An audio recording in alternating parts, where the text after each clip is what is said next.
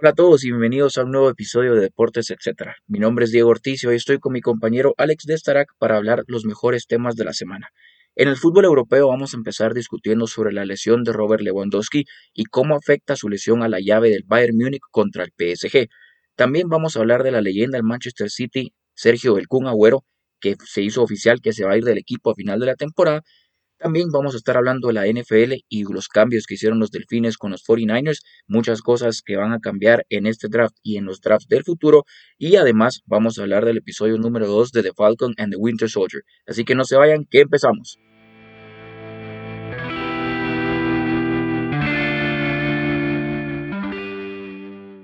Muy buenas tardes, Alex. Bienvenido. ¿Qué tal estás? ¿Cómo te ha ido toda esta semana? Aquí bien, gracias. Emocionado por discutir estos temas que tenemos para hoy. Y bueno, pues empecemos entonces. Vamos a hablar de la lesión de Robert Lewandowski. Él tuvo una lesión en la rodilla jugando con Polonia en este break, ¿verdad? Internacional, en, este, en esta fecha FIFA para las eliminatorias a la Copa Mundial del 2022. Y es algo que claramente va a influir y te va a dar un dato muy interesante.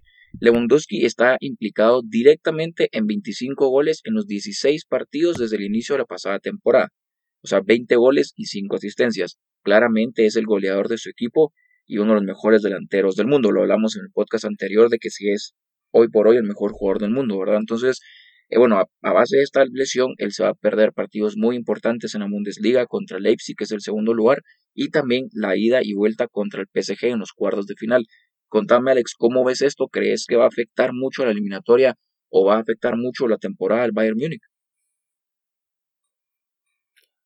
Pues tal vez el resto de la temporada no tanto, pero específicamente en la en la Champions, en los cuartos de final contra el PSG, eh, pues definitivamente va a ser un factor eh, importante, ¿verdad? Para el, para el Bayern, mejor dicho. Eh, le va a hacer mucha falta esos 25 goles desde el inicio de la temporada que mencionabas, de los, en los cuales él ha estado involucrado, pues si le restas esos 25 goles al Bayern, no estarían en cuartos de final, ¿verdad? Entonces, como mencionabas la, la semana pasada, eres el no solo el mejor jugador del mundo en este momento, coincidimos los dos en eso, sino que es el jugador más determinante y cuando le quitas no solo el mejor jugador, sino el más determinante al que él solo representa un gol en el campo y te va a cambiar la, el rumbo de una eliminatoria, pues eh, sí es complicado para tu equipo, ¿verdad? Yo creo que el Bayern tiene mucho o tiene más aparte de Lewandowski como para poder eliminar al PSG, pero sí va a estar complicado, creo yo. Sí, yo, yo creo que igual pienso que sí puede determinar el resto de la temporada, porque obviamente si te sacan de Champions, se acabó esa parte de tu temporada, ¿verdad? Y como ellos ya no están en Copa, pues ya solo tendrían que pelear por la Bundesliga. Y digamos, ¿verdad? Si llegaran a perder contra Leipzig, se pondría súper cerrado. Pero yo sí soy de la idea que sí, Robert Lewandowski es muy, muy importante para el Bayern Múnich, pero no creo que vayan a sufrir tanto sin él. Y en eso me refiero a que él no es de este tipo de jugadores donde le quitas a este jugador y el equipo es malo, que ha pasado muchas veces, ¿verdad? Que un jugador cambia todo el esquema. Obviamente es muy bueno y como decís, sin sus goles probablemente no estarían en donde están esta temporada, pero también creo que para sí van a poder sobrevivir contra los rivales que tienen en la Bundesliga y sí les va a costar un poquito más en la Champions, pero igual lo sigo viendo favoritos, o sea, tenés a jugadores como Chopomotín eh, que es, es, es, bueno, ¿verdad? Obviamente no es la, no es igual que él, pero es alguien que es muy, muy bueno. Pues está viendo opciones, ¿verdad? Que también pueden poner a Thomas Müller como un falso 9. Eh, tenés a, a, Nabri, que también lo, puedes, lo podrías jugar como en esa misma posición. Eh, él estuvo ahorita jugando en las eliminatorias alemanas y estuvo involucrado en tres de los cuatro goles alemanes, entonces es alguien que genera mucho juego. Y por eso es que creo que no, no va a afectar tanto al juego del Bayern. Sí considero que les va a costar contra el PSG, pero realmente no veo, no veo a un PSG ganándole al, al Bayern. No sé si, si me explico ahí con que hace falta, pero no tanto.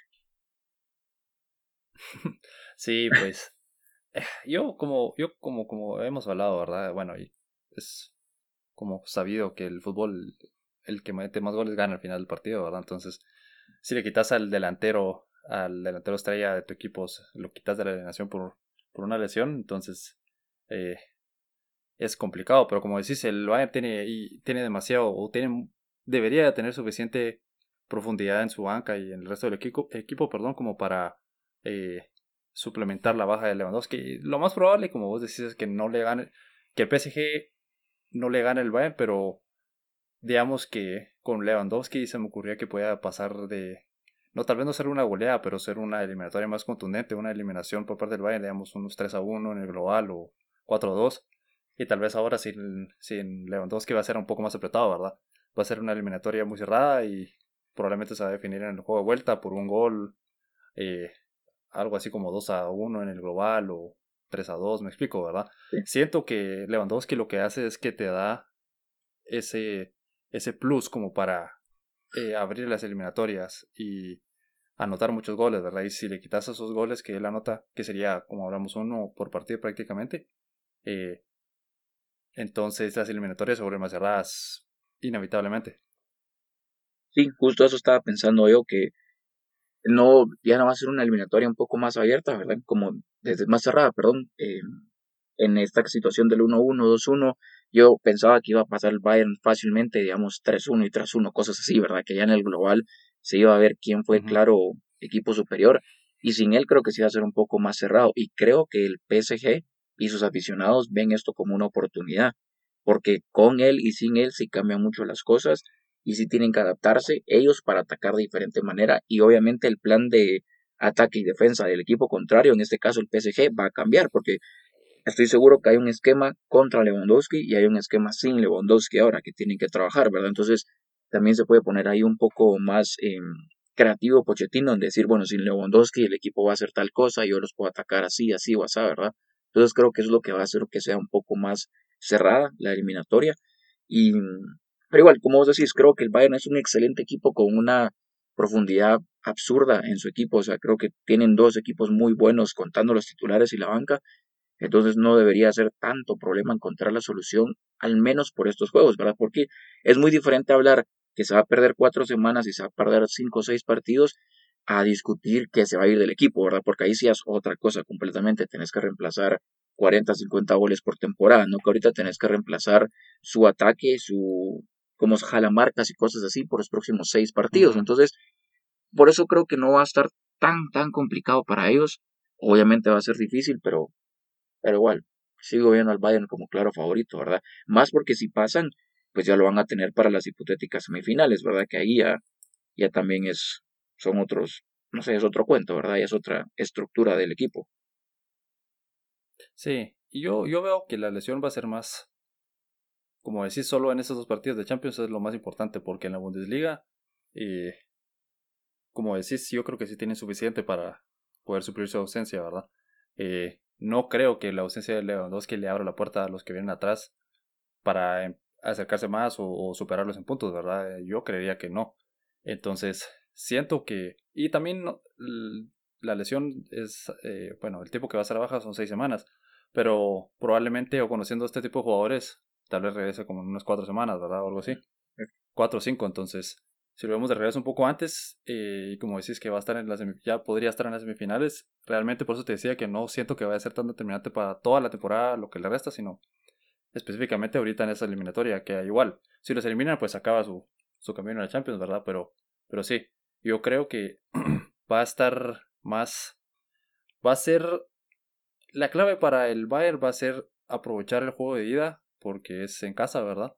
Eh, y no perder o por lo menos tratar del, sí, definitivamente tratar de que no, no le noten ningún solo gol, ¿verdad? De ida, y luego en la vuelta ya tratar de cerrar la eliminatoria.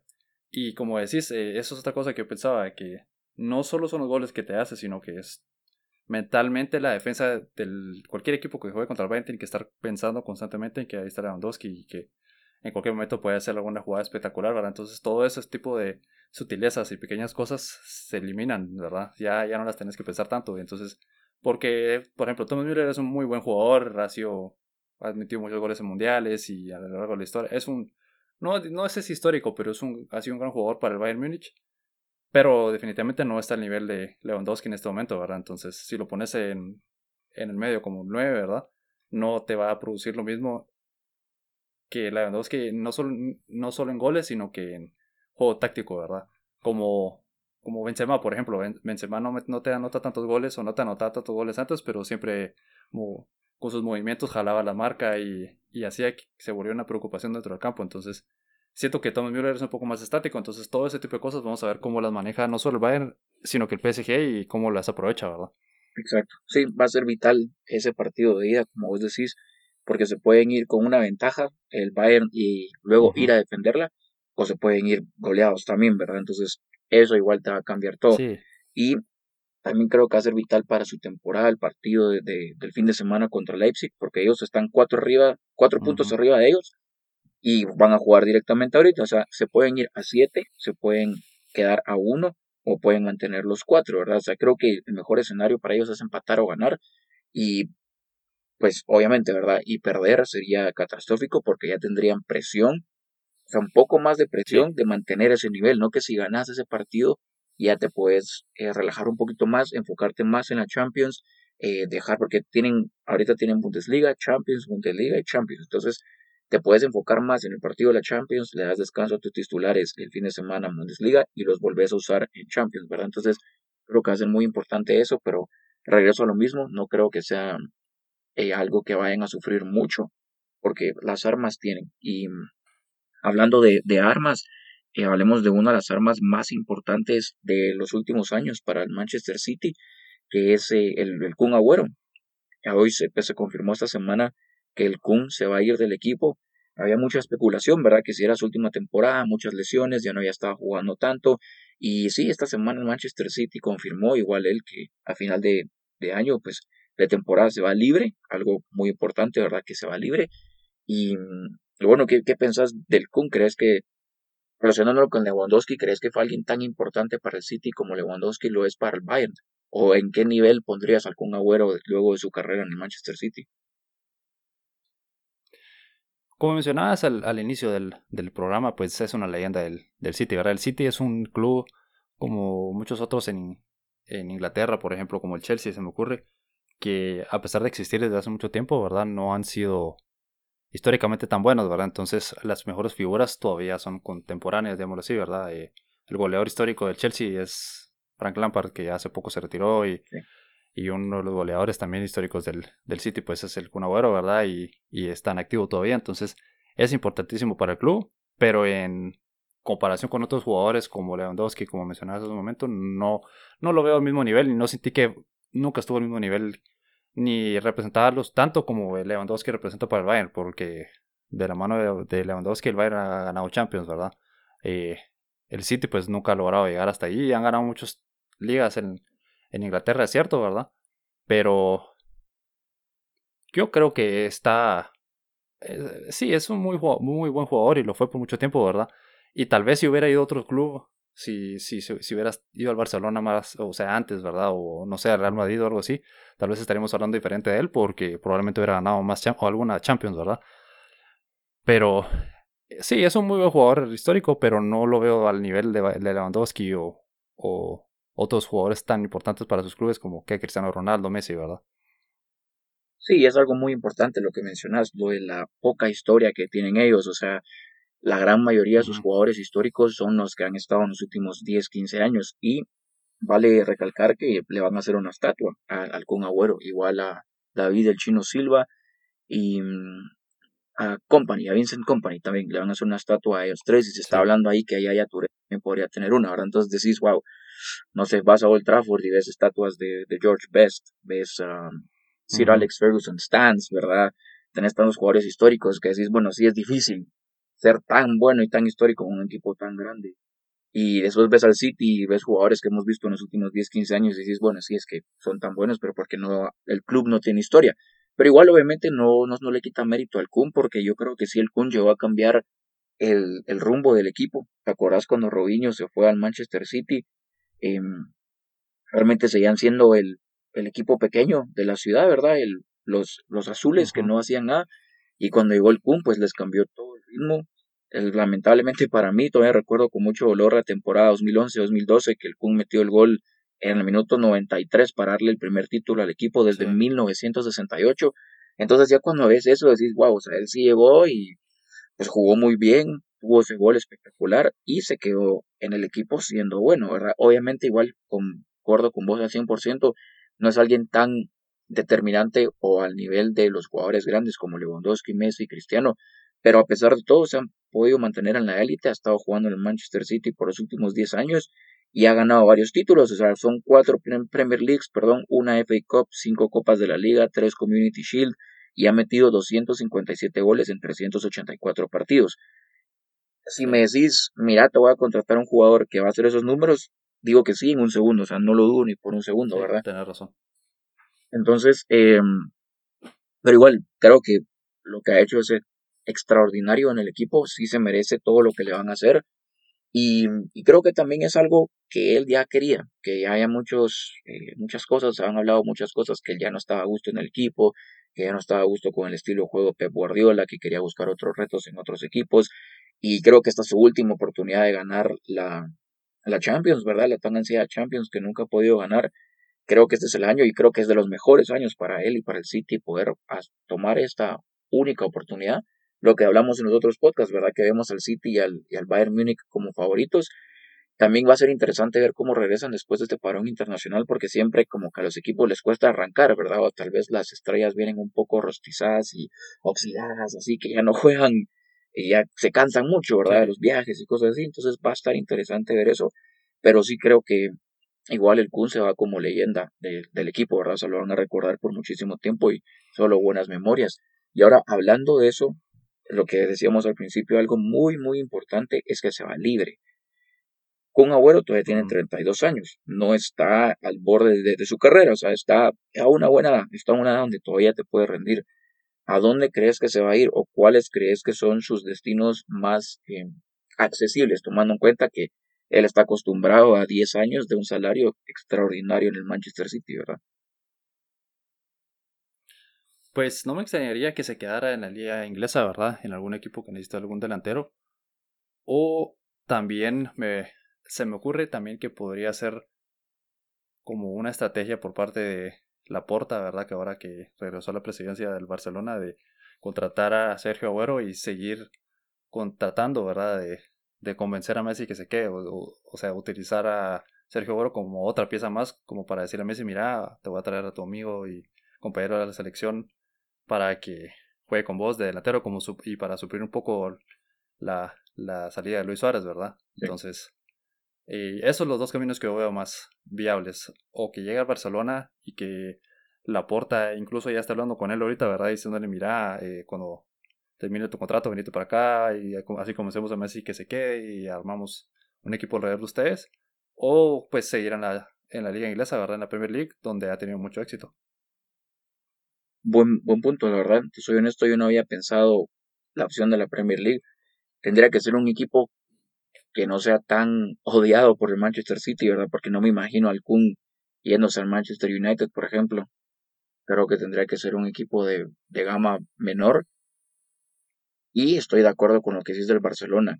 Creo que él siempre ha querido regresar con Messi hemos escuchado y visto por años y años que en las concentraciones de la selección argentina ellos dos son los que comparten habitación siempre, son muy buenos amigos y creo que sería un buen plan para él irse al Barcelona porque es un equipo que siempre pelea por títulos, que siempre pelea por Champions y que obviamente vas a tener a uno de los mejores jugadores de la historia.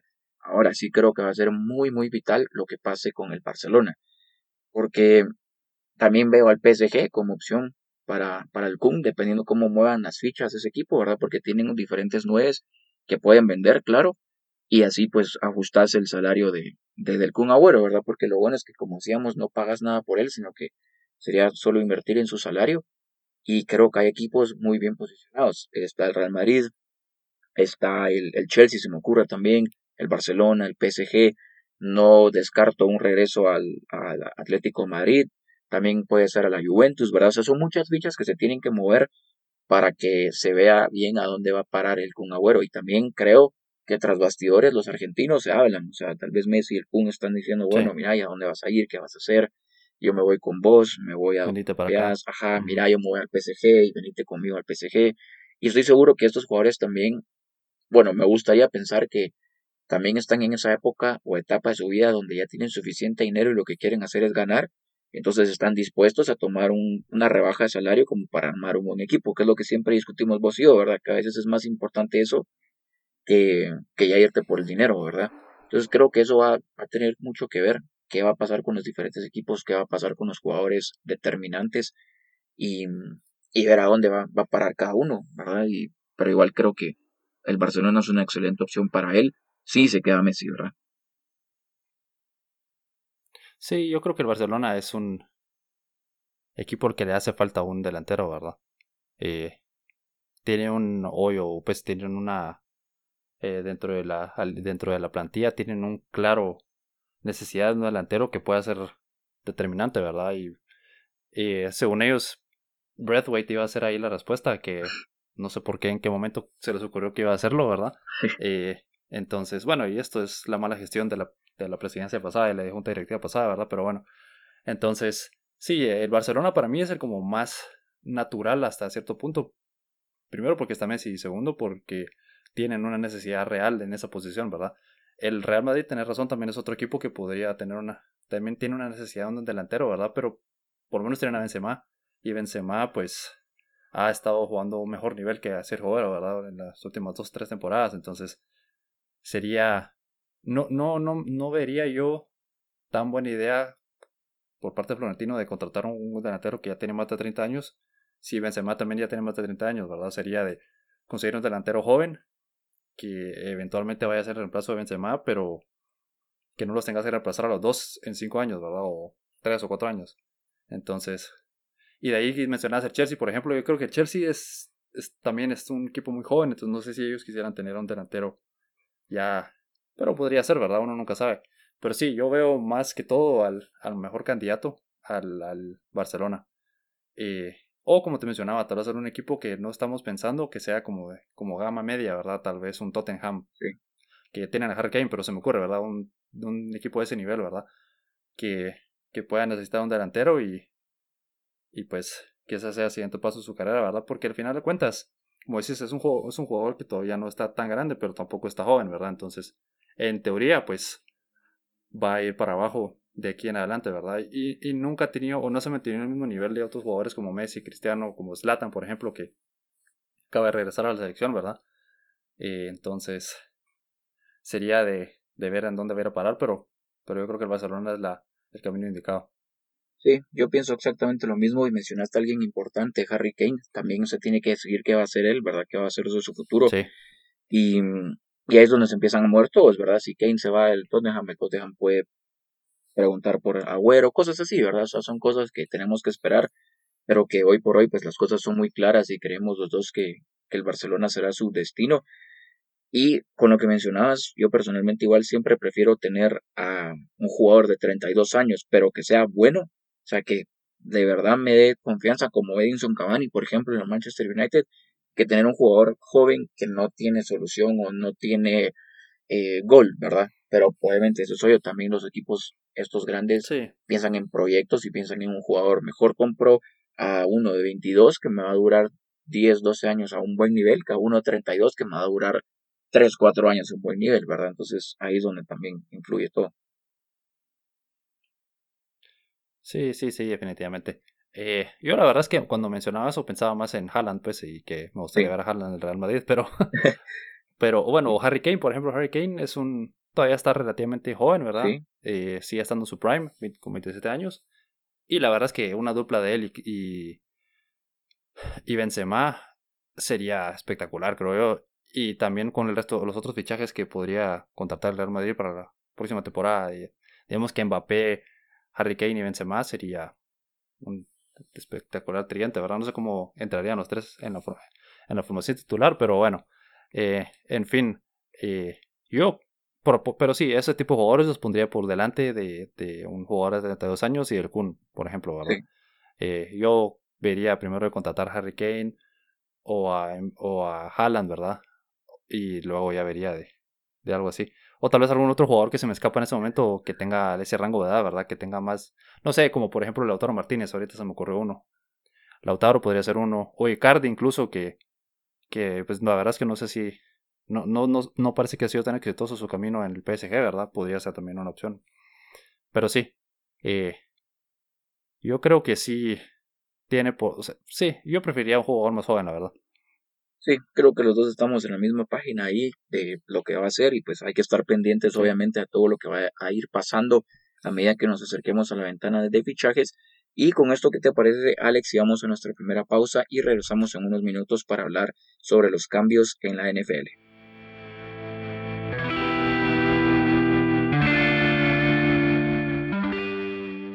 Y estamos de vuelta. Alex, vamos a hablar ahora sobre los cambios en la NFL. Vamos a empezar con, eh, bueno, si quieres empecemos con lo que va a pasar en la temporada, porque ya se hizo oficial que la temporada regular va a tener 17 partidos y no 16 como lo hemos vivido en los últimos años. Y pues contame qué, cuál es tu reacción ante eso. ¿Crees que fue el movimiento correcto? ¿Crees que lo hacen por dinero? ¿O qué crees que pasó ahí? ¿Por qué lo están haciendo? Pues como fan me, me gusta la idea de ver más partidos, ¿verdad? De tener una temporada regular más larga siempre es o siempre va a ser entretenido ver más partidos. Ahora, como jugador, supongo que no va a ser tan emocionante para ellos porque la temporada de la, de la NFL, del fútbol americano, es muy demandante, ¿verdad? Entonces, no solo jugar 16 partidos es complicado. Eh, no hay, creo yo, jugador que, que no tenga ni una, alguna lesión, aunque sea leve, ¿verdad? Y al final, hacia el final de la temporada, entonces sumarle otro partido más que signifique algo eh, va a ser complicado para ellos, ¿verdad? Porque la idea es sustituir uno de los cuatro juegos de, de, perdón, de pretemporada por el juego de la temporada regular. Entonces ahora van a haber solo tres juegos de pretemporada y 17 de temporada regular. Eh, pero usualmente en la temporada... Sí, sí, sí, decime. Sí. No, no, dale, dale, perdón. Sí, que en la pretemporada te decía, pues usualmente solo en uno o dos, dos juegos juegan los titulares, ¿verdad? El resto son para ver cómo, ver algún jugador ah, o, ver cuál es tu, tu profundidad, en, va a ser la profundidad de tu equipo, o tal vez probar a un jugador y decirle, este jugador tiene proyección, vamos a ver si es bueno o no, o para probar a tus novatos, ¿verdad? Pero ahora vas a tener que tener un, partido más competitivo, ¿verdad? Que, que sí significa algo. Y a los, e, pero para, para los equipos también creo que es algo bueno porque entonces tenemos más, más probabilidad de pasar a la postemporada, ¿verdad? Con un juego más, puedes tener un mejor récord, ¿verdad? O la posibilidad de tener un mejor récord. Sí, justo eso estaba pensando también, básicamente lo mismo que vos, que eh, vi reacciones de jugadores y están, no están felices, ¿verdad? Por lo mismo, porque al final de la temporada ya llegas muy, ya no llegas al 100, ¿verdad? Ya llegas casi que roto de algo, ya te eh, doblaste algo, ya te estiraste algo, llevas dos, tres semanas con dolor y creo que lo que vos decís, ¿verdad? Los juegos de pretemporada realmente no sirven de mucho para los titulares. Estás viendo tu banca, ¿verdad? Estás viendo a quién vas a poder usar de banca, a quién vas a ofrecer contrato, a quién no. Y mm, bajarlo a tres y que ya los juegos importen como que va, a costar también, ¿verdad? Tanto para los equipos como para los jugadores que estén involucrados, porque la preparación también es diferente. Todo lo que van a tener que hacer es completamente diferente a lo que vienen acostumbrados, ¿verdad? Su régimen va a ser diferente.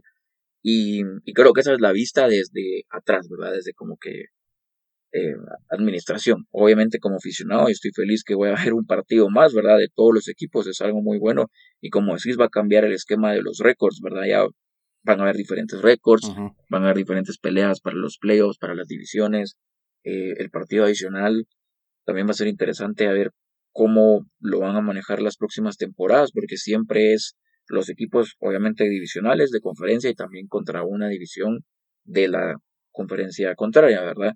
Y pues ahora creo que lo hicieron, no corregime si me equivoco, pero yo estaba leyendo que el partido extra, por ejemplo, los, los Dolphins van a jugar contra los Giants y estaba viendo que los Patriotas van a jugar contra los Cowboys, porque al parecer terminaron que con los récords eh, similares, algo así leí, no entendí muy bien cuál va a ser esa dinámica, pero va a ser interesante, ¿verdad? Porque es un juego de la AFC contra la NFC, son juegos que pueden determinar la temporada entera para un equipo al otro, ¿verdad? En cuestiones de títulos divisionales y cosas así. Entonces creo que sí le va a dar bastante emoción este nuevo tipo de, formato a la temporada.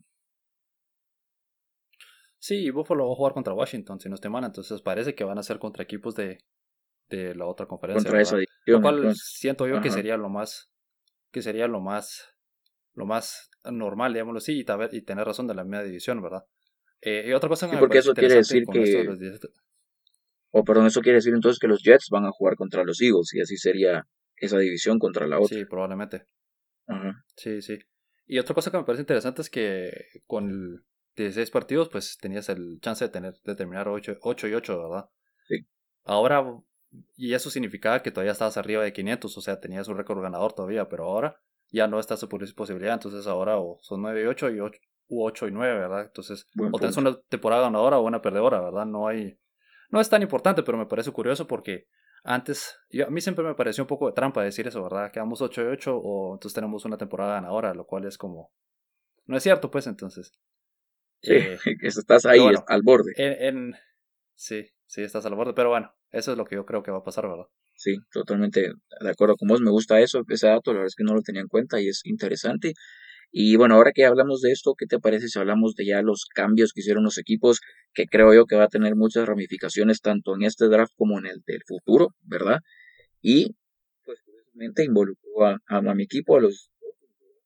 Primero cambiaron su número 3, su pick número 3 a los 49ers por el pick número 12 y el un pick de la tercera ronda del 2022 y un pick de la primera ronda del 2023 algo que a mi parecer es bastante, o sea, es un cambio bastante duro, tomando en cuenta que San Francisco tiene un quarterback, porque seamos honestos, si haces este tipo de cambios es porque tenés a un quarterback a la vista. Es muy, muy raro que hagas este tipo de cambios eh, buscando un receiver, un corredor o cualquier otra posición, ¿verdad? La mayoría de las veces haces un cambio así de, de loco o de desesperado en papel, ¿verdad? Por alguien que ya sabes que necesitas en tu equipo. Y creo yo que eso va a ser un quarterback. Y también vale, antes que, sigamos con la discusión, vale la pena recalcar que luego de ese cambio, Miami volvió a hacer un cambio por ese mismo pick. Enviaron ellos el pick número 12, el pick número 123 y el first round pick del año 2022 a los Eagles, a cambio el pick número 6 y el número 156 de este año.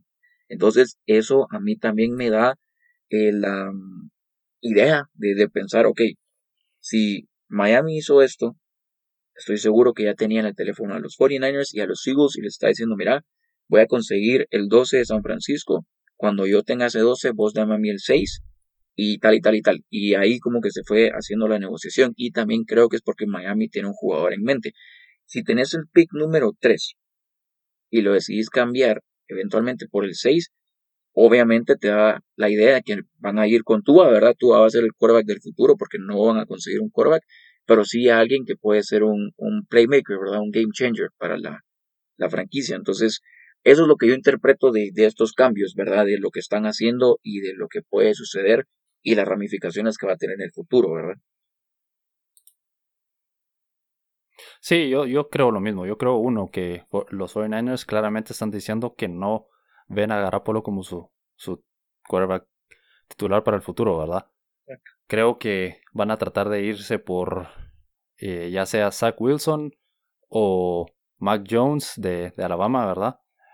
Porque parece que las primeras dos posiciones, o bueno, las dos primeras selecciones del draft, la primera va a ser Trevor Lawrence, ¿verdad? Por parte de los Jaguars. Y ya la otra sería de ver si Justin Fields es otro quarterback excelente, está disponible. Eh, o bueno, si es elegido con la segunda elección, ¿verdad? Entonces sería de ver si qué quarterback está disponible para los 49ers en la tercera. Pero yo creo que ya tienen a alguien en mente y, se me ocurre que es que salen como Zach Wilson, que tuvo un muy buen... Eh, ahorita tuvo un muy buen, eh, ¿qué sería? Entreno en su Pro Day. Entonces, eh, su, sus... Viene subiendo, ¿verdad? viene con mucha posibilidad de, subir en su, en su ranking en el draft. Entonces yo creo que por ahí van a ir o por Zach Wilson o por Mac Jones, que pues fue el titular de Alabama, con, que fueron campeones de, de nacionales, ¿verdad? En la universidad. Entonces, sí, yo creo que, número uno, el, los 49ers están pensando en otro quarterback. Y como decís, eh, es claro que para Miami van a tratar de construir alrededor de, de Tua. Eh, creo que la idea de primero ir al, o sea, de, darle a, a los 49ers el número 3 y tener el, en cambio, a cambio del número 12, del, del pick número 12 en este draft, junto con el resto de, de picks que les dieron para otros drafts, es con la idea de que, o bueno, y luego cambiar con, con Filadelfia para el número 6, todo esto es con la idea, creo yo, de conseguir un, un receiver en ese draft, que ya sea Devonta Smith, que también era de Alabama, y, y también tener más picks para poder ir construyendo el, resto del draft y en el siguiente draft de este, de, este año y del otro año, ir consiguiendo las piezas alrededor de Tua para poder tener un mejor equipo, ¿verdad? Porque la temporada pasada, eh, a pesar de que sí llegaron lejos y estuvieron cerca de pasar a la postemporada, pues al inicio de la, temporada muchos creíamos, yo me incluyo, ¿verdad? Que no iban a tener una buena temporada, que no iba a ser, que no tenían suficiente equipo, ¿verdad? Y si con el talento limitado que tuvieron la temporada pasada lograron llegar o estar a un partido de pasar a los playoffs, pues si empiezan a construir en este draft y en el siguiente le ponen armas alrededor a Tua, pues en teoría debería de, mejorar el equipo, ¿verdad? Sí, es exactamente lo que yo estaba pensando en cuestión de lo de lo que decís de los 49ers, porque creo que ellos en su cabeza ya saben que los primeros dos, igual pienso exactamente lo mismo que vos, creo que Trevor se va a ir de primero, Justin Fields se va a ir de segundo, entonces creo que ellos ya, ellos ya saben eso, ya, ya van en mente decir, bueno, ok, el 1 y el 2 no es nuestro quarterback del futuro, pero queremos a tal jugador en número 3 y por eso lo hicieron, porque a veces como que se desesperan pensando que alguien más lo pueda agarrar, ¿verdad? Y, y por eso creo que hicieron ese cambio, por, por lo mismo, ¿verdad? Ya aceptando que los mejores dos no van a estar disponibles, pero van a ir por su tercer eh, jugador. Y con lo que sí de Miami también es muy atinado porque creo que le están dando las armas que le hicieron falta a, a, Tua esta temporada, ¿verdad? Y son cosas que lo puedes conseguir en el draft. Obviamente teniendo un top 10 pick, es, las posibilidades son muy altas de que puedas obtener al mejor. Y también hemos visto muchísimas veces que tener los picks primeros no siempre es la mejor, eh, no, no siempre tiene el mejor resultado, ¿verdad? Muchos jugadores que se van alto terminan siendo malos o terminan jugando muy mal pero me pareció una buena estrategia por parte de ellos, muy, muy buena estrategia por parte de los Dolphins para tratar de mover ahí sus picks, porque ellos tienen bastantes para los próximos 3, 4 años, para poder obtener las armas, porque ven actúa como el coreback joven que ya aprendió sus errores la temporada pasada, aprendió de, de Fitzmagic, ¿verdad? Y de todo lo que pudo hacer por el equipo, y ya le están dando, prácticamente le están diciendo, mira, ya no tenés competencia, ya no tenés un backup que sea tan bueno como vos o mejor, sino que confiamos en vos y estas son las armas que te estamos dando. Entonces creo que es algo atinado porque em, estás dándole armas a tu jugador, ¿verdad? tu jugador principal. Y creo que se va a ver, espero que se vea en los próximos años, en los próximos eh, temporadas que logren hacer el equipo que ellos tienen en mente para que su equipo sea exitoso. Y también me parece un movimiento de los Eagles, me parece em, un movimiento como quien dice también, ok, yo confío en Jalen Hurts, él es mi quarterback también, y no voy a buscar a alguien más, porque en el pick número 6 idealmente te puedes topar a un buen quarterback todavía, ¿verdad? Y si lo cambias por el 12, siento que también están diciendo, no se preocupen, nuestro quarterback para el futuro es Jalen Hurts, y tienen a Joe Flaco ahora también como, como el QB de, de backup, ¿verdad? Entonces, son cosas interesantes porque a mi parecer Jalen Hurts no es el quarterback que te va a llevar, va a llevar a tu franquicia al otro nivel y Joe Flaco ya pasó su mejor momento. Pero así es como interpreto yo ese cambio, ¿verdad? No sé cómo ves vos ese cambio del, del 6 al 12 para ellos. Sí, tenés razón. Yo creo que ellos también pensaban que para el, el 6 no iban a conseguir lo que, lo que querían, ¿verdad? Eh, ninguno de los quarterbacks que ellos querían o pensaban que iba a estar disponible o que podría ser un jugador que vaya a alterar el rumbo de tu franquicia como Trevor Lawrence, por ejemplo, o Justin Fields, no va a estar disponible para el pick número 6, entonces dijeron, bueno, nos están ofreciendo toda esta, esta cantidad de picks extras por, por, este, por esta posición, entonces mejor vámonos un poco más atrás y e igual podemos escoger un jugador que va a ser muy bueno, ¿verdad? En la primera mitad del draft y y en el proceso pues conseguimos más elecciones para las siguientes rondas. Eso es lo que yo creo que está haciendo Philadelphia, ¿verdad? Tratando de, como es una estrategia muy común y como muchos equipos exitosos lo hacen de esta manera, que es construir tu equipo por medio del draft, ¿verdad? Acumular muchos picks y luego ya ir pues con la esperanza de que vayan todos funcionando, ¿verdad? O la gran mayoría. Entonces, eh, por lo menos como decís, es claro que lo titular de esta temporada de, de Philadelphia va a ser Jalen Hurts. Más que todo creo yo solo porque no hay nadie más que lo pueda que lo vaya a retar porque yo flaco solo es un es un ya es un eh, suplente glorificado, ¿verdad? Ya no, ya no es más que... No, no, no, no veo yo cómo él pueda pelear por el puesto titular. Sería solo...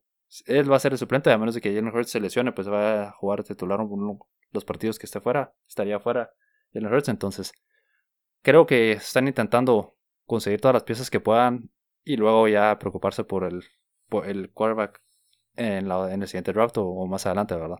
Sí, correcto. Vamos a estar viendo ahí cómo va a estar toda esta situación, ¿verdad? Y ahora eh, pasemos a un tema no tan bueno, ¿verdad? O malas noticias para el mundo de la NFL y obviamente para franquicias y jugadores y muchas cosas más.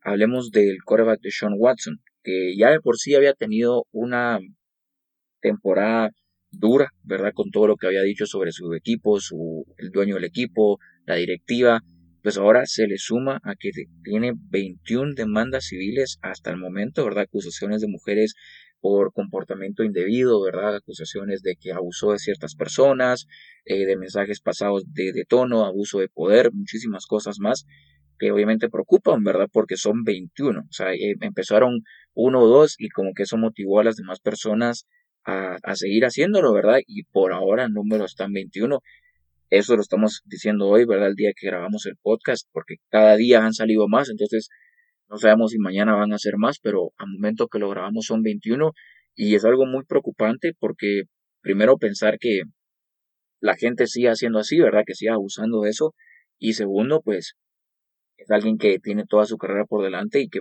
lo más probable es que se le va a acabar, ¿verdad? Nadie va a querer contratar a alguien así jamás y se avecina una posible suspensión por la NFL, ¿verdad? Que ellos, y al igual que todos, toman el tema muy, de una manera muy delicada y muy importante. Entonces, pues obviamente es decepcionante, pero ¿qué, qué pensás de esto? ¿Cómo lo ves? ¿O cómo ves todo este timing? ¿O cómo va a surgir esto? ¿Cómo va a pasar?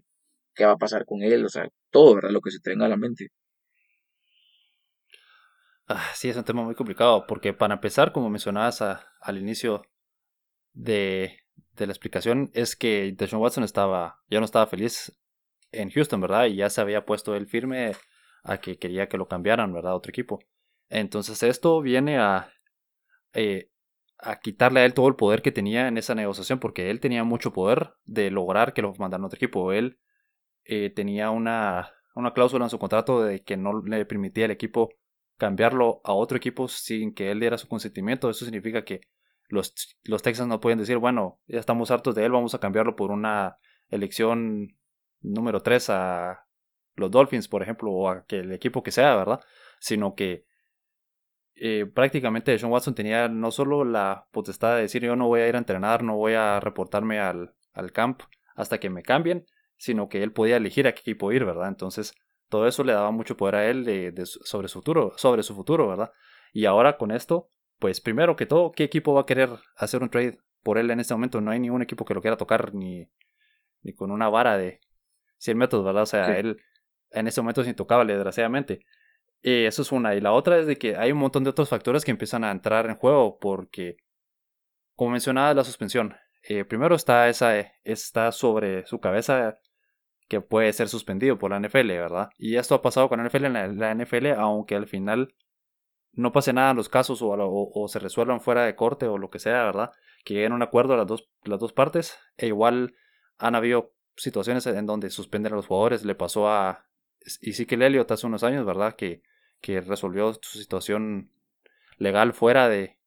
Y tuvo, llegó a un acuerdo con la persona que lo estaba acusando también de creo que era abuso físico. Y e igual la NFL lo suspendió por seis partidos. Entonces eh, no estamos diciendo, o sea, no, no, se está salvando él de una suspensión, aunque resuelva toda la situación legal. Esa es una. Y la otra es que en lo que se resuelve todo, en lo que se llega al final todos los casos, lo más probable es de que la NFL lo coloque en una lista que se llama eh, la lista de, de comisionado, creo que es el nombre, ¿verdad? Que es prácticamente está suspendido, pero con paga. Entonces, el, el equipo donde él esté tiene que seguirle pagando su salario, pero no puede jugar o no está jugando, ¿verdad? Y esto lo hace con la idea de que no tome un, un espacio en el roster, ¿verdad? Pero que todavía siga siendo parte del equipo. Eh, todo esto voy con todo esto voy a que si viniera un equipo y dijera los Jets vamos a cambiar por Deshaun Watson y luego viene el comisionado y lo ponen en esa lista, significa que le tiene que seguir pagando su salario, pero no lo pueden utilizarlo. Entonces, ¿qué, qué no, no, te trae ningún beneficio, no tienes ningún... No, te sirve de nada intercambiarlo por hacer un cambio por él en este momento porque hay mucha incertidumbre, muchas variables que pueden afectar, ¿verdad? Entonces, eh, es una situación muy complicada para John Watson. Yo, la verdad es que no me extrañaría que no, bueno, lo más probable o lo que yo creo que va a pasar es que este, esta temporada no va a jugar definitivamente. Y tal vez en la siguiente, cuando ya su, su situación, la situación legal de todas estas demandas civiles, ¿verdad? Estén resueltas, pues tal vez ya él pueda o ser intercambiado a otro equipo. O pues si lo dejan ir los Texans, ¿verdad? Eh, pues ya firme con otro equipo por un año o algo así. Eh, muy al estilo de, de Antonio Brown, ¿verdad? Que ha tenido, sigue teniendo una situación similar de, de acusaciones en su contra, ¿verdad?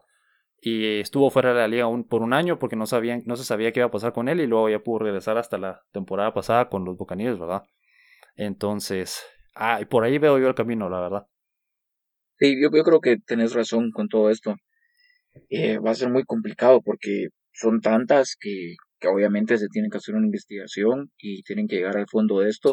Y da la pena, pues, porque realmente uno ve a estos jugadores como gente asombrosa, ¿verdad? Superhumanos. Y después te pones a leerle estas cosas y a escuchar lo que dicen y te quedas sorprendido y decís, wow, de verdad que sí, hay gente que obviamente no podemos decir nada hasta que esté confirmado, ¿verdad? Inocente hasta que se pruebe lo contrario, pero que tantas personas lo hayan, lo hayan dicho, como que te da al menos la idea de decir, bueno, tal vez, tal vez sí, ¿verdad? O sea, qué, qué triste que eso pase, no solo con él, sino con muchísimos, muchísimos profesionales que siempre se están metiendo en problema y son ejemplo para muchísima gente, ¿verdad? Mírate cuántos niños de, de Houston o del área de, de, Texas o incluso de cualquier lado, ¿verdad? Que sea aficionado al deporte, seguía de Sean Watson y lo miraba como un ejemplo y después de esto, pues Obviamente ya no, ¿verdad? Ya lo es alguien capaz de hacerle daño a las demás personas y pues cambia tu perspectiva de eso.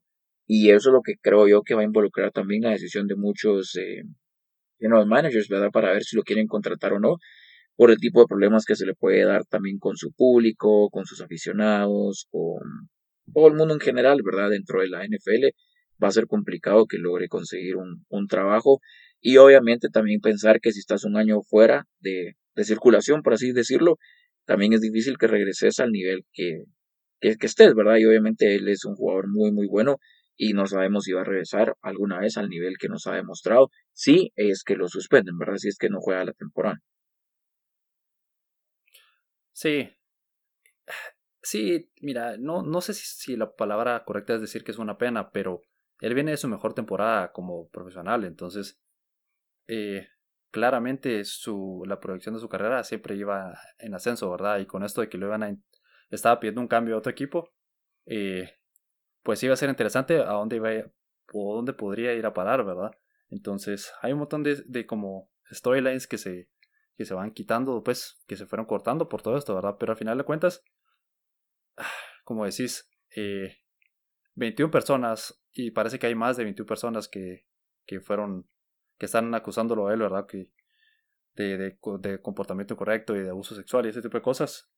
Y ya no es, sí es un número real, e, es 21 personas, te dice que sí pasó algo, ¿verdad? Cuando empezaron las primeras dos o tres, decís, bueno, tal vez es más eh, una interpretación o una actitud que la persona vio y, y que malinterpretó y así, ¿verdad? O malentendido, pero ya más de 20 personas y con ya han habido un par de personas, un par de mujeres que salieron y dieron declaraciones, o anónimamente dijeron qué fue lo que sucedió y, y, pues por las actitudes parece que sí son cosas, eh, ¿cómo decirlo? Como que sí, sí suenan real, ¿verdad? Suenan legítimo, ¿verdad? Hay veces que hay acusaciones que son muy fumadas o muy de la, exageradas, ¿verdad? Pero esta sí parece muy bastante como que centrada y sí sonaba como algo pues que parecía muy ser cierto y muy real, ¿verdad? Entonces, en fin, 21 personas ya, ya solo te, no, no es un buen indicio para nadie, ¿verdad? Y por, entonces, no sé.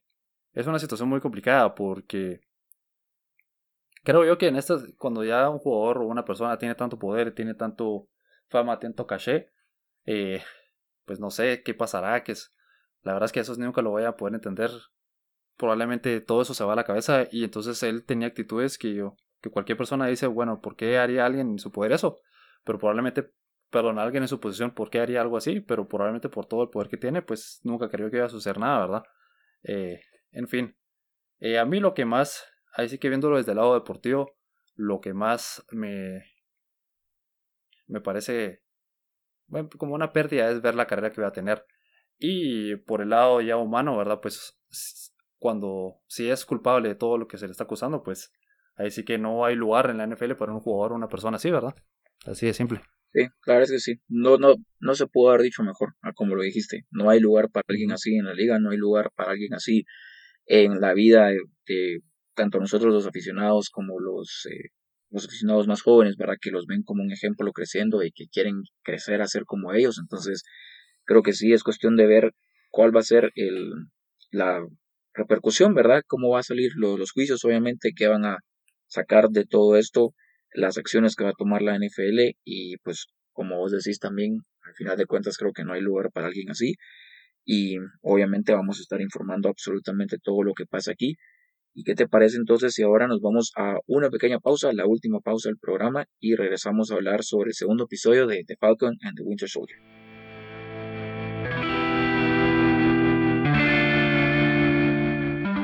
Y Alex, regresamos y como el tema final vamos a platicar acerca del segundo episodio de The Falcon and Winter Soldier. Ya vamos en 2 de 6, ya nos quedan solamente 4 episodios. Y vos contame, ¿qué tal te pareció el segundo episodio? ¿Cómo te pareció el desarrollo de los personajes? O creo que ya le pudimos ver un poco ahí más la pista hacia dónde vamos, ¿verdad? O dónde van a llevar el show, ¿qué, qué te pareció todo? Sí, sí, exactamente eso pienso yo, que ya estamos empezando a entender un poco hacia dónde va a ir el resto de, la historia del programa, ¿verdad? Eh, como que va a haber una rivalidad entre el nuevo Capitán América eh, y su ayudante y pues Bucky y, y, Falcon, ¿verdad? Entonces, y Sam.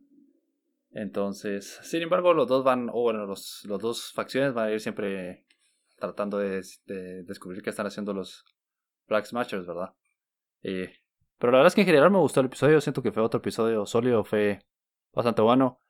Eh, siento que fue muy similar al anterior en donde tuvo sus momentos de acción, pero también fue su parte, no sé si lenta la palabra, pero como para ir construyendo más la historia, construyendo los personajes, dándole más trasfondo, ¿verdad? Esa escena donde están en la, en la, pues, con la psicóloga, ¿verdad? También nos da a entender mucho de la motivación de ambos y de su relación, ¿verdad? Que, te soy sincero, yo pensaba que el final de, de Avengers eran más amigos de lo que realmente son.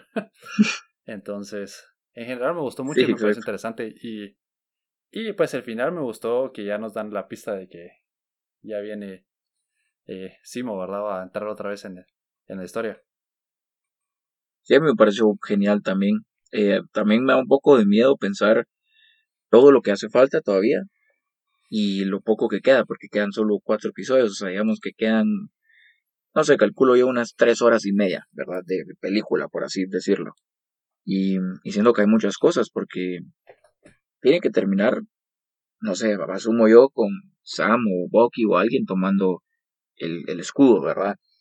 Eh, tiene que salir Baron Simo, tiene que salir eh, la gente Carter, ¿verdad? Tiene que salir, eh, pues, muchas otras cosas. Lo que me encantó es que ya nos metieron a Saya Bradley y a, y a Patriota, ¿verdad? Los, los próximos miembros, bueno, Patriota, próximo miembro de Young Avengers, ¿verdad? Y Isaiah Bradley, que es el, el Capitán América OG, por así decirlo, ¿verdad? En los cómics siempre fue los primeros que, se puso el, el, traje y el escudo después que, que, Steve Rogers se fuera al hielo.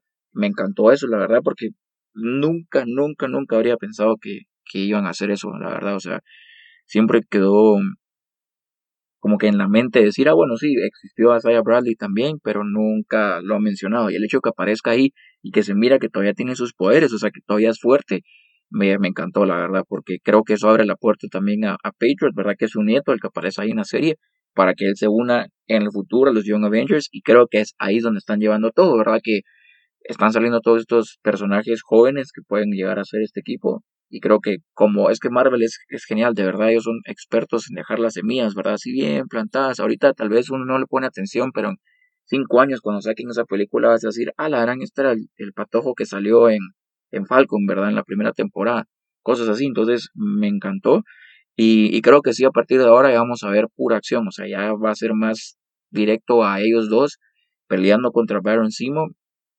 porque creo que a esa va la línea, ¿verdad? Como que van a unirse Baron Simo para pelear contra los Black Mashers, pero él va a hacer alguna jugada ahí como para pelear con ellos o liberarse, y ahí es donde se va a hacer todo el relajo, ¿verdad? Que siempre se hacen las películas, que al final todas las líneas van hacia una y todo se arregla, ¿verdad? Entonces, me está gustando mucho cómo lo hacen, las escenas de acción me están gustando muchísimo también, y sí te dan una visión completamente diferente de los personajes, ¿verdad? O sea, te conectas con ellos, los entendés y ves un desarrollo que realmente nunca podrías ver en una película. Entonces, eso me está gustando mucho también. Sí, sí, e, es lo, lo que hemos hablado en otros episodios, donde con más tiempo tenés más chance de dar más contexto y más profundidad a todo, ¿verdad? Eh, Otra cosa que me parece interesante es ver hacia dónde va todo esto del lo, el suero, ¿verdad? El super suero o super serum, que, que parece que muchos los, o todos los Black Smashers están, o les, les, pusieron el suero en algún punto, ¿verdad? Entonces, ¿de dónde está viniendo el suero? ¿Por qué tienen ellos o tuvieron acceso a, al suero, ¿verdad? Y, y siento que lo de lo que mencionabas de, de Asaya, que lo hayan incluido, es tal vez dándonos una pista de que por él y por los experimentos que le hicieron fue que lograron replicar el, el suero, ¿verdad? Exacto. Eh, creo que eso es uno de los storylines que más me, me, llama la atención, la verdad, en, eh, de, de, lo que dejó este episodio es más entender cómo y por qué estos Flag Smashers tienen también poderes así.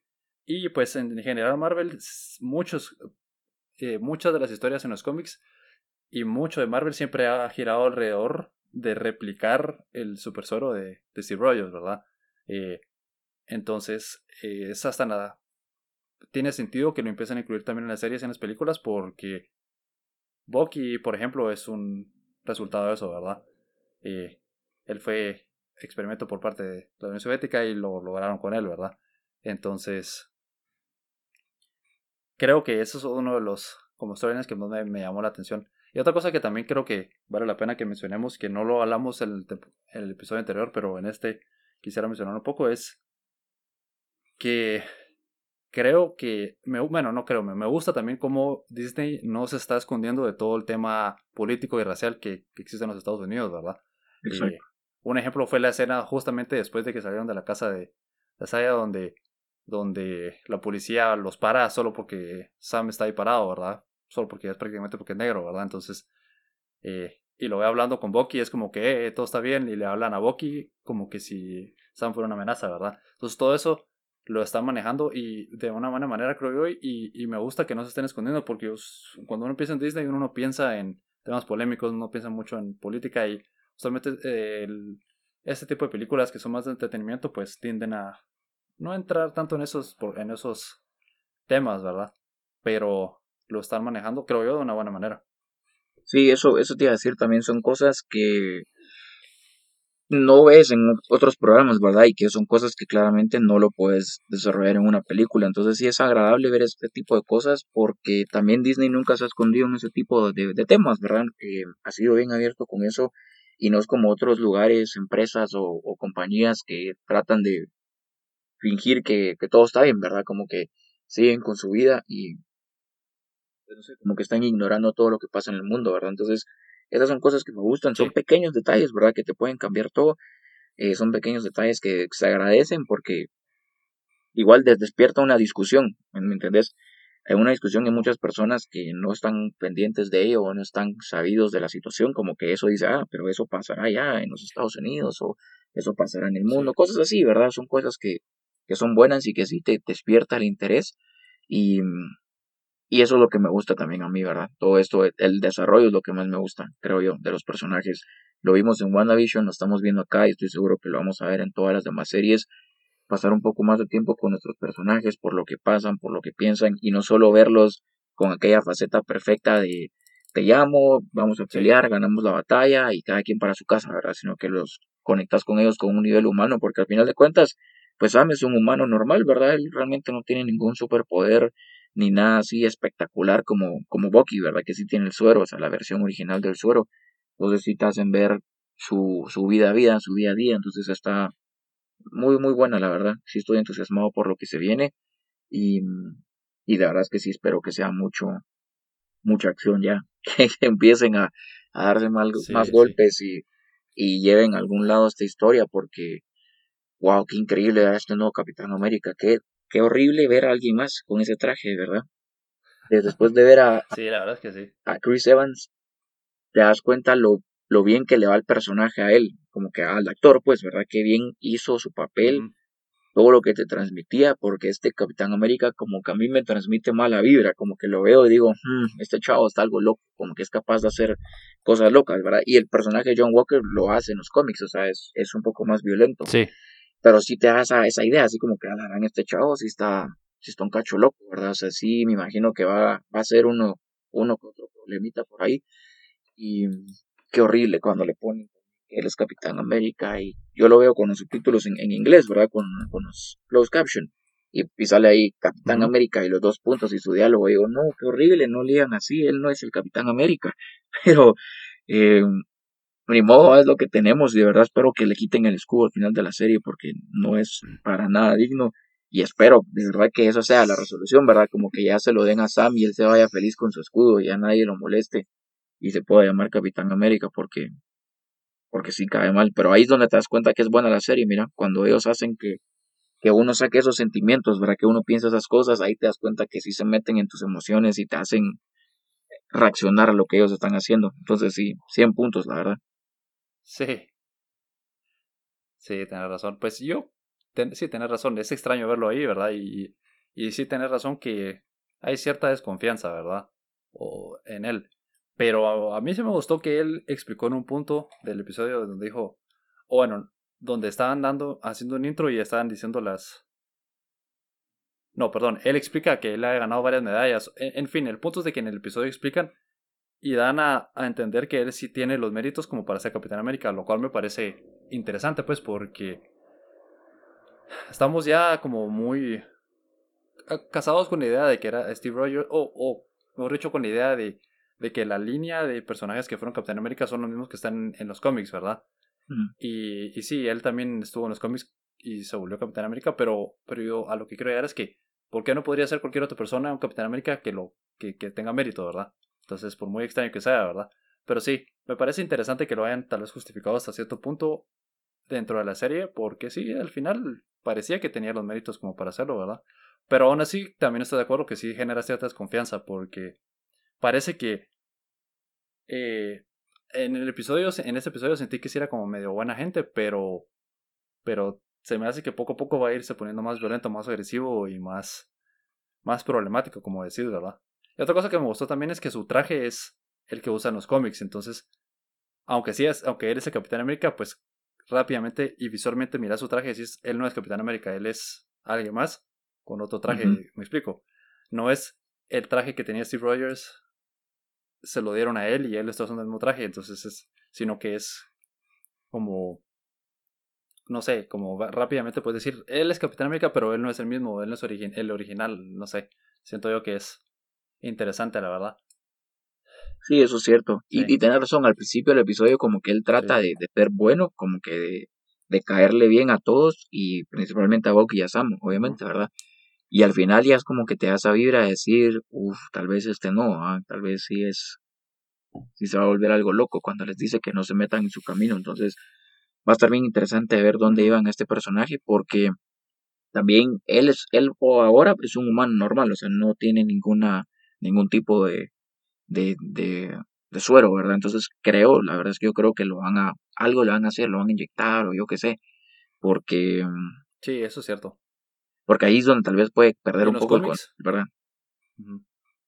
Sí, tenés razón. Y en los cómics, pues él sí tiene un suero, ¿verdad? O sea, él sí le ponen algún tipo de suero y él es un superhumano, entonces probablemente hacia ese lugar va, ¿verdad? Y en el cómic, pues él tiene una larga historia durante varios cómics, entonces es posible que, como decís, ahorita sea el Capitán América y luego le quiten el. O sea, le pongan un suero y luego le quiten el manto de Capitán América, pero que se vuelva un antagonista más adelante, ¿verdad? Y hablando de sueros, otra cosa que me parece también que espero que lo resuelvan o que por lo menos lo mencionen es que en Winter Soldier, Bucky, era el Winter Soldier, ¿verdad? Y cuando mata a los papás de Tony Stark, les quita los sueros, ¿verdad? que después más adelante mencionan en la película, en una otra película, en Civil War, si no estoy mal, que eran también los sueros que utilizaban los de la Unión Soviética, ¿verdad? Pero me interesa ver si eso no tuvo más repercusión, ¿verdad? Si, si tal vez alguno de esos sueros no derivó en, en que los Flag Smashers lo tengan o alguien lo tenga, ¿verdad? Me explico. Como que eso es un hilito donde podrían jalar y decir, bueno, eh, dado esto, ¿verdad? Y dado lo que sucedió en ese momento, pues hay otra posibilidad, otra brecha que se abre para dar una explicación a por qué hay tantos superhumanos en ese momento, ¿verdad? Sí, eso es otra cosa importante que creo que también van a explicar, ¿verdad? Porque eh, realmente decís, bueno, ¿dónde hay más, verdad? ¿Dónde lo están sacando? Y es muy importante lo que dice Isaiah Bradley de que experimentaron en él y son cosas que se pueden replicar. Y también son cosas, por ejemplo, que se pueden explicar en la película de Black Widow, ¿verdad? Con, con el Red Guardian, que es el papel que va a hacer... Eh, él se me olvidó el nombre del actor ahorita, pero el que hace Hopper en Stranger Things. Y porque él también es la que es como que la versión rusa del Capitán América, también trataron de replicar ese suero, entonces de repente ahí puede entrar la historia de que esta organización rusa también tenía un par de, eh, de sueros más, no sé, cosas así, ¿verdad? Cosas bien interesantes porque creo que son situaciones que van a querer atacar los, los héroes, ¿verdad? Para que no se replique y que no exista más gente como esa haciendo eh, crímenes, ¿verdad? Que es lo que lo principal que quieren hacer. Entonces, sí creo que ahorita en estos últimos cuatro episodios se va a venir lo mejor y lo más interesante. Espero, ¿verdad? Sí, definitivamente. Eh, sí, como hablábamos de, la, de, WandaVision, siento que sí tienen que resolver todo lo de los Flag Smashers, ¿verdad? Eso se va a resolver en, este, en esta miniserie, creo yo. Y también creo que lo de Baron Simo, ¿verdad? Va a tener su resolución, pero siempre van a haber cosas que van a quedar abiertas, ¿verdad? Que, por ejemplo, en Wanda, pues al final Wanda ya es completamente la Scarlet Witch, entonces todo eso tiene mucha repercusión en el futuro de Marvel, ¿verdad? Entonces, lo mismo ahorita, vamos a ver si Bucky o Sam paran siendo los capitanes, uno de los dos es el Capitán América, o si si al final de la serie logran resolver todo el conflicto que está dentro de la serie, pero que aún así no son amigos, entonces, ¿qué sucede en esa relación, verdad? Entre ellos, ¿qué va a pasar con, con el que es ahora Capitán América si va a parar siendo un antagonista? Entonces, todo ese tipo de cosas creo que sí van a quedar abiertas.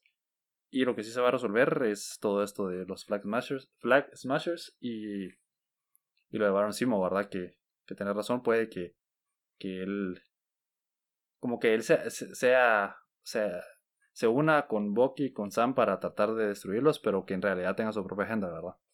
Exacto. Sí, todas estas cosas las vamos a estar descubriendo y pues definitivamente van a estar buenas y cosas que vamos a estar reportando aquí semana a semana. Y pues con esto le damos el fin a este nuevo podcast. Gracias a todos por estar con nosotros una vez más. Les recordamos que también nos pueden seguir en las redes sociales. Ahí subimos todos los podcasts y también subimos pedazos de lo que hablamos. Y nos encuentran en Instagram como deporte, etcétera, punto podcast. Ahí mismo van a poder ver en la descripción nuestros usuarios personales, con tanto el de Alex como el mío, ¿verdad? Es Alexander de Starak y el mío es de J. Ortiz 9. Cualquier duda, sugerencia, cualquier tema que deseen hablar, pues estamos siempre disponibles ahí en las redes sociales. Y con eso nos despedimos. Gracias Alex por tu tiempo.